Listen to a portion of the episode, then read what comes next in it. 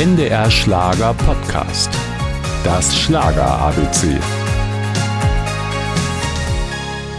Eigentlich wollte Renate Kern Lehrerin werden für Musik und Englisch. Doch eine Reise in die USA veränderte 1962 ihre Planung. Ich habe aus Hobby ein bisschen gesungen und habe Gitarre gespielt und äh, meine Pflegeeltern in Amerika mochten dies sehr gerne und nahmen mich mit zu einem kleinen Sender. Und da haben wir so ein paar Volkslieder aufgenommen und auch einige Schlagertitel, die ich damals sang.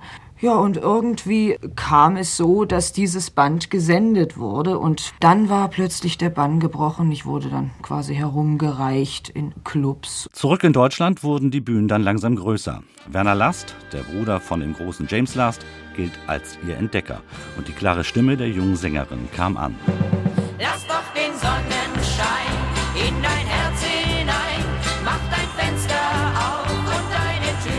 Ich habe Titel gehabt, die sehr, sehr gut gelaufen sind und die sehr bekannt waren. Zum Beispiel Lieber mal weinen im Glück, dann Alle Blumen brauchen Sonne. Und beides waren Wettbewerbstitel. Und diese Wettbewerbe haben mir eigentlich immer sehr viel Glück eingebracht. Alle Blumen brauchen Sonne, um zu blühen und zu leben.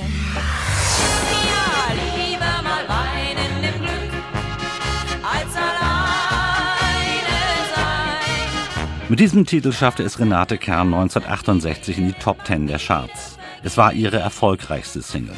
Als es in den 70er Jahren etwas ruhiger um sie wurde, verlegte sie den Fokus gemeinsam mit ihrem Ehemann, einem Toningenieur, auf das Produzieren anderer Künstler, wie zum Beispiel das Schlagerduo Mona und Michael oder Roger Whittaker.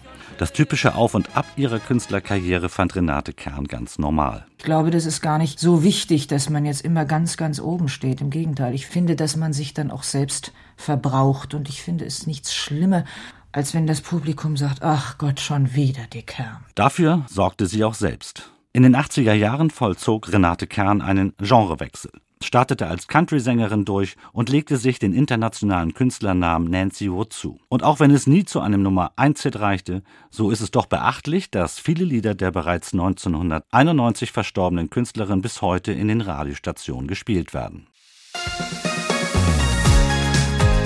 NDR Schlager Podcast. Das Schlager ABC.